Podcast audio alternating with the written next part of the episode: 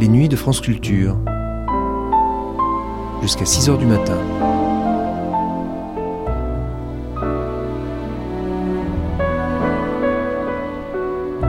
France Culture la nuit, une mémoire radiophonique. L'œuvre de John Keats est à réévaluer en permanence. Il est toujours considéré aujourd'hui comme un merveilleux poète romantique, ce qu'il est bien évidemment, sauf que, dans la bouche d'un grand nombre de critiques, le terme prend un sens léger et tout se passe comme si Keats était un charmant et célèbre poète de la sensation. Or, Keats est bien plus que cela. On a affaire à un des poètes parmi les plus sombres et les plus intenses qui soient. Son père mourut sous ses yeux alors que l'enfant n'avait que neuf ans, et sa vie brève, il mourut à Naples à 26 ans et jalonné d'expériences extrêmes et douloureuses à souhait que la beauté et l'amour transfigurent. À une époque aussi difficile que la nôtre, John Keats est le poète à lire qui éclaire les temps sombres. Si nous parlons de John Keats aujourd'hui, ce n'est pas seulement parce que vous avez Georges Albert Astre publié euh, dans la collection Poètes d'aujourd'hui une remarquable monographie de Keats, mais parce que vous y avez tenté une remise au point de l'essence même non seulement du talent, mais de l'homme Keats. Et Keats, il faut bien dire, nous est toujours apparu comme l'expression d'un romantisme, disons, de la faiblesse, de la maladie. Ce jeune homme qui vécut en réalité un immense amour et mourut de phtisie à 26 ans, semblait la figure parlante de cette forme de romantisme. Or, voici que votre livre montre Keats comme un homme qui, euh, pour être atteint d'une maladie qui à l'époque ne pardonnait pas, n'en a pas moins été une manière de combattant. Et le premier combat qu'il a livré semble avoir été le combat essentiel sans lequel un homme ne s'obtient pas, le combat contre soi-même. Et avant d'en venir à ce combat, euh, voulez-vous que nous replacions Keats dans ses origines, qui sont peut-être essentielles pour la compréhension et euh, de l'homme et du combat qu'il a mené, et que Keats est né, rappelons-le, en 1795. Oui, Keats, effectivement, plonge en plein romantisme. Il est né en 1795, en effet, très près de Londres, à Finsbury, et il a vécu pendant un temps très bref, puisqu'il est mort en effet à 26 ans en 1821. Ce qui est extraordinaire, c'est de penser à l'importance de cette œuvre qui a été en somme accomplie en quelques années seulement, mais cela pose le problème de la personnalité de Keats. Qui était Keats? Et avant tout ses parents. Et, et ses parents. Et ici, nous trouvons évidemment une première chose assez extraordinaire. Keats est le fils d'un palefrenier. Oui. C'est le fils d'un palefrenier. On peut en, si nous étions des disciples de Monsieur Taine, nous pourrions évidemment en faire euh, toute une série, euh, en tirer toute une série de constatations et de conclusions. Mais je pense, sans forcer les choses, que Keats doit, à ses origines éminemment plébéiennes, euh, populaires, n'est-ce pas, cette sorte de matérialité très profonde, ce sens du réel. auquel nous allons venir, mais en attendant, parlons un peu de sa mère. Ah, vous parlez de sa mère. Euh, sa mère, effectivement, était assez célèbre, tout au moins dans un petit cercle d'amis. Le moins qu'on puisse dire est qu'elle avait en effet une vitalité débordante. Lorsqu'elle devint veuve, il semble qu'elle accueillit euh, les hommages masculins avec une ardeur extrêmement chaleureuse. Et sans forcer les choses, on peut penser que d'une part, en raison euh, de, disons, de cette même matérialité du côté du père, et de l'autre, de cette extrême ardeur sensuelle du côté de la mère, Keats s'est trouvé euh, placé devant une, à une hérédité qui a tout de même pesé passablement sur son destin. Et qui a certainement contrebalancé les effets et de l'époque romantique et de la maladie. Euh, oui, alors là, vous entrez vraiment dans le vif du sujet de la personnalité de Keats, n'est-ce pas? Parce que, au fond, c'est un peu comme ça que je crois il faut le voir. Euh, bien sûr qu'il est romantique, mais il se trouve qu'il est anti-romantique en même temps, et il est condamné, peut-être le mot n'est pas trop fort, il est condamné à être un romantique hypersensible, non pas par soumission à une mode, mais parce qu'il est atteint de tuberculose, de phtisie, comme on dit essentiellement alors, et qu'il ne peut pas se réaliser sur le plan simplement humain, qui serait celui auquel il a aspiré constamment. Mais euh, je ne pense pas que s'il avait pu euh, devenir un homme au plein sens du mot et réaliser son amour sur le plan physique, cet amour pour Fanny Brown, disons, qui a été euh, la grande affaire passionnelle et sans doute une forme de son énergie créatrice et poétique, s'il avait pu la réaliser, je ne pense pas que pour autant il n'aurait pas été ce poète-là. Euh, je tiens beaucoup plus à faire remarquer ce que euh, vous dites dans votre monographie, c'est que il était un homme de petite taille, il mesurait 1m55. Et nous savons que dans le destin d'hommes très doués, cette infériorité physique a toujours été une forme, une, condition de l'aspiration à la grandeur et au mythe de la grandeur. Exactement, n'est-ce pas? Je crois que si Keats se complaît pendant un certain temps dans la société des géants de la mythologie, c'est effectivement parce qu'il a besoin de s'affirmer par leur entremise et qu'ils se mettent à leur place. Ce sont des substituts de Keats qui a à triompher de cette espèce de complexe d'infériorité. Mais enfin, ce qui me paraît déterminant, pour simplifier beaucoup l'interprète la thèse, c'est que, au lieu de voir, comme certains l'ont vu, euh, en Keats, un être maladif, un être mal fichu, faible, euh, quelqu'un qui était en somme une victime, mm. et euh, une sorte de romantique lamentable, comme d'ailleurs certains contemporains, y compris Hazlitt, l'ont vu, eh bien Keats était au contraire un être profondément viril, un être doué d'une énergie peu commune, d'une lucidité presque exemplaire, et qui a réussi à affirmer cela peu à peu dans son art, et dans sa correspondance. Alors, dix ans avant d'en venir à son art et à sa correspondance, ce qu'il a été dans son adolescence, au départ, ça a été en classe un très mauvais élève qui, et c'est intéressant, préférait le jeu et toute forme de jeu, ce qui affirme déjà la vitalité. Mais il c'était un bagarreur, mm. n'est-ce pas? C'était un, garçon qui vraiment aimait la bagarre. D'ailleurs, il est significatif que certains témoins aient dit Keats était fait pour le métier des armes, pour la carrière militaire. Et nous savons combien Keats, en fin de compte, s'est trouvé loin de cette euh, profession. Non seulement par essence, mais aussi euh, par euh, destination, car curieusement, ayant fait de fort mauvaises études et s'étant plongé vers la 14e ou 15e année dans un univers de lecture, désordonné d'ailleurs, c'était un autodidacte au plein sens du mot, il débouche sur une carrière euh, tout à fait imprévue, il est mis en apprentissage chez un chirurgien et devient bientôt externe d'un hôpital. C'est qu'il euh, l'approche une fois de plus, et je dirais d'une manière assez importante, de la réalité humaine. Je crois que c'est un effet très important. Euh, un certain nombre de travaux, d'ailleurs, ont vu le jour récemment sur Keats médecin. Mhm. Et euh, j'en ai lu un ou deux, et il semble absolument établi que Keats avait un très bon diagnostic, qu'il avait une lucidité d'homme de science. Et ce qui me paraît important, c'est que Keats a gardé constamment cette lucidité. Et voilà, Keats sortant de l'adolescence, l'esprit chargé de lecture. Mais quelle lecture? Vous nous le dites dans votre livre euh, d'une manière éminent, d'une manière préférentielle, ce sont deux chemins qui se sont ouverts à lui, Homère, à travers la traduction de Chapman, et Shakespeare. Je crois que nous pouvons nous en tenir là. Sûrement, sûrement. Je crois qu'effectivement, n'est-ce pas, euh, Keats s'est tourné vers la littérature. Il s'est tourné vers la littérature, vous venez de le dire, c'est vrai, en autodidacte.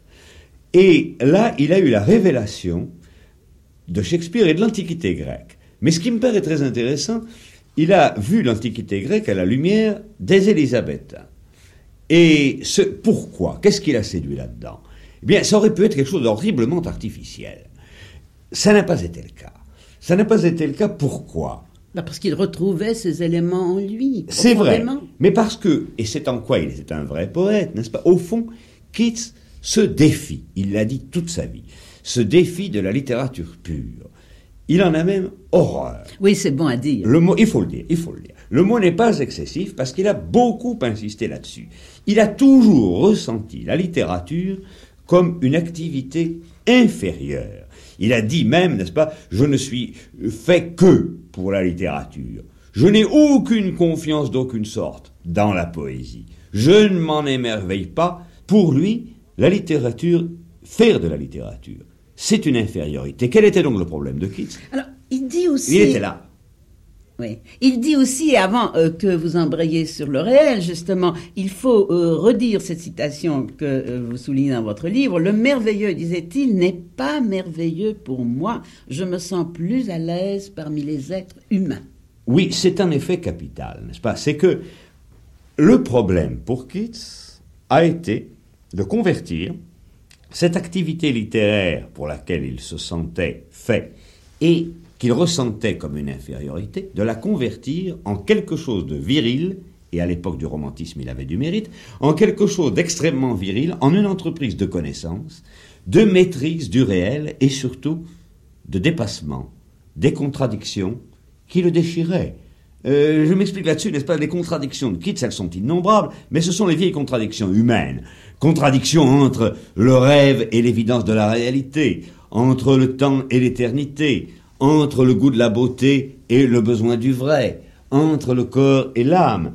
Keats a senti tout cela d'une manière déchirante, et il euh, a compris que faire œuvre de poésie, c'était essentiellement retrouver l'harmonie. Or, retrouver l'harmonie, c'était évidemment les Grecs, repensés par les Élisabétains, soucieux de mettre d'accord la sensualité et l'esprit, c'était eux qui lui fournissaient la solution du problème. Mais c'était son problème, euh, c'était profondément son problème. Voilà un homme qui est requis par la réalité d'une manière essentielle. Euh, nous nous souvenons tous de ce passage euh, d'une lettre de lui où il parle de ce moineau qui picore à l'extérieur de sa fenêtre et où il se sent si violemment devenir ce moineau qu'il s'abandonne lui-même, qu'il n'est plus lui-même, qu'il est ce moineau. Il y a là une extraordinaire euh, collaboration, une extraordinaire identification au réel. Keats dit ceci Si un moineau se pose devant ma fenêtre, je prends part à sa vie et je me mets à picorer les cailloux. D'autre part, dans une autre lettre, il écrit à un de ses amis ne te souviens-tu pas que tu t'es représenté le visage de celle qui chantait comme bien plus beau que cela n'était possible? Et pourtant, transporté comme tu l'étais à ce moment-là, tu ne pensais pas qu'il en était ainsi. C'est que, avec les ailes de l'imagination, tu étais monté si haut que le prototype doit exister après cette vie-là. Eh bien, voyez-vous, cette démarche-là, cette démarche-là est celle d'un individu qui a profondément besoin de raccorder sa vie de l'instant, sa vie immanente, sa vie euh, quotidienne, à des éléments de, de référence antiques, anciennes, qui plongent dans un réel humain de toujours qui plonge dans le mythe. Quand il parle de prototype à propos de, du visage et de la voix de celle qui chantait, c'est qu'il pense qu'il y a en nous toujours une idée plus haute et plus totale de ce que nous aimons ou de ce que nous admirons. Et de là, il n'y a qu'un pas vers le mythe et vers l'archétype. Je crois que, comme beaucoup de grands poètes, Keats a été un, affamé de vie. Et menacé comme il l'était Oui. par la mort, il a eu, plus que tout autre, le besoin de se rattacher à deux ou trois domaines de l'éternel. Ces domaines de l'éternel, c'était effectivement, à mon sens, le mythe, et c'était bien entendu la beauté, qui, dans sa pensée, pouvait soustraire au temps les objets réels dont il était vraiment le quêteur passionné, n'est-ce pas? Et alors, quand il a, conçu la mort comme vraiment le grand séparateur, euh, mais tout ce qui en lui évoquait une idée de dissociation, de séparation, bien il le combattait. Il a écrit, n'est-ce pas, Terre et mer, faiblesse et déclin sont de grands séparateurs, mais la mort est pour toujours la grande divorceuse. Et euh, cette recherche, n'est-ce pas, très, très grecque en son principe, euh, d'une identité fondamentale entre le beau et le vrai, par exemple, procède justement de cette recherche de valeurs éternelles qui font contrepoids à son anxiété tragique devant la mort imminente. Je crois que c'est beaucoup cela que nous trouvons au cœur de la démarche de Keats. Il y a aussi ce besoin d'absolu. Sûrement. Euh, un, un besoin d'absolu et euh, je pense qu'il n'y a rien de plus... Enfin, que ce qui est très pathétique, si vous voulez, c'est de voir justement, n'est-ce pas, Keats et, et écrire comme cette phrase si souvent citée, enfin, eh, think of beauty is a joy forever, n'est-ce pas? Un objet de beauté est une joie pour toujours. Mais écrire en même temps euh, l'ode, euh, tout ce texte de l'ode à l'urne grecque, dans lequel je vois pour ma part, n'est-ce pas, une sorte de lucidité euh, absolument effroyable, puisqu'en fin de compte, Keats nous, nous informe que rien ne vaut la vie chaleureuse et qu'il faut se condamner, si l'on est un artiste, à figer totalement. Oui, il y a toujours cette, euh, évidemment, la tentative de saisir, de figer euh, dans un poème parfaitement beau une vision de beauté et condamner à euh, l'échec dans la mesure même où elle fige.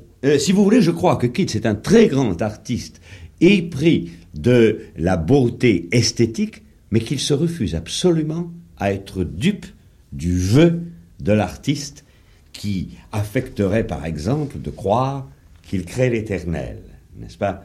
Je crois qu'il n'est pas dupe et qu'il a toujours préféré cette vie chaleureuse à laquelle il sait qu'il va bientôt échapper. Georges Albert Astre, nous avons à peine évoqué son amour pour Fanny Brown. Peut-être ne pouvons-nous pas nous séparer tout à fait de Keats sans parler de Fanny, qui fut une expérience longue et totale. Ah, expérience totale. Ah non, entendons-nous, totale du sentiment. C'est ça. Euh, je crois qu'effectivement, Keats a été le poète que nous connaissons en grande partie à cause de cette expérience décisive. Et ce qui est remarquable, c'est que précisément Keats s'est défendu terriblement contre la passion qu'il a éprouvée pour Fanny Brown. Euh, cette passion est survenue dans sa vie au moment où il avait décidé justement de se concentrer, de se consacrer à l'étude, de discipliner sa sensibilité. Brusquement, Fanny Brown fait éruption dans son existence. Il se défend, il proteste, il refuse cette passion, et finalement il l'admet. Mais il l'admet non pas comme un romantique disposé à céder à ses atteintes, mais comme quelqu'un qui va l'utiliser, qui va se servir de cette passion comme d'une très grande expérience Vous croyez humaine. que c'était lucide? Euh, pour ma part, j'en suis persuadé à la lumière, disons, de la correspondance de Keats et d'un certain nombre d'aveux. Mais parce que par exemple, là où cela vous donne raison, euh, c'est quand il écrit Ma chérie, j'ai peur de vous voir, je suis fort, mais pas assez fort pour vous voir. Alors là, ça semble Oui. aller dans votre sens, mais ça peut être aussi l'expression d'une passion extrême pour qui l'émotion euh, de la présence d'un être qui est là et qui cependant reste interdit est une émotion insoutenable à un certain degré de passion. Euh, c'est vrai, mais je crois que Keats a refusé, si vous voulez, tout ce qui pouvait être émotion et passion destructrice et qu'il a, et qu'il a assumé pleinement cet amour quand il a vu qu'il pouvait l'assumer dans le sens de son œuvre. Et ce qui est remarquable, c'est qu'il semble bien que Fané n'ait jamais été complètement à lui, qu'il a accepté cela tout en en souffrant. Ce qui est remarquable, c'est qu'il a renoncé à Fané parce qu'il savait qu'il était sous le coup de la mort et qu'il ne voulait absolument pas engager Fané là-dedans, et qu'il est parti de son plein gré pour cette Italie où il devait mourir, en sachant parfaitement le sacrifice qu'il faisait, sans cesser d'être lucide, d'être maître totalement de lui. Et il y a une dernière chose remarquable, à mon sens elle est remarquable, c'est que Fanny Brown n'a au fond jamais voulu voir en Keats l'homme de l'être, qu'elle l'a aimé en tant qu'homme. et que c'est pour cette raison, vraisemblablement, que Keats l'a aimé au point où il l'a fait c'est qu'il y a entre deux une merveilleuse connivence pour juger que la littérature, après tout, passe après, ou plus exactement qu'elle n'est justifiée, que si elle donne sa signification à une expérience qui doit d'abord être une complète expérience humaine. Et c'est Fanny Brown, après tout, qui a elle-même pratiquement refusé de lire les œuvres de Keats. Beaucoup ont dit c'est horrible, c'était une imbécile, elle ne comprenait rien. Il n'est pas interdit d'y voir comme l'expression d'un amour, disons, très développé.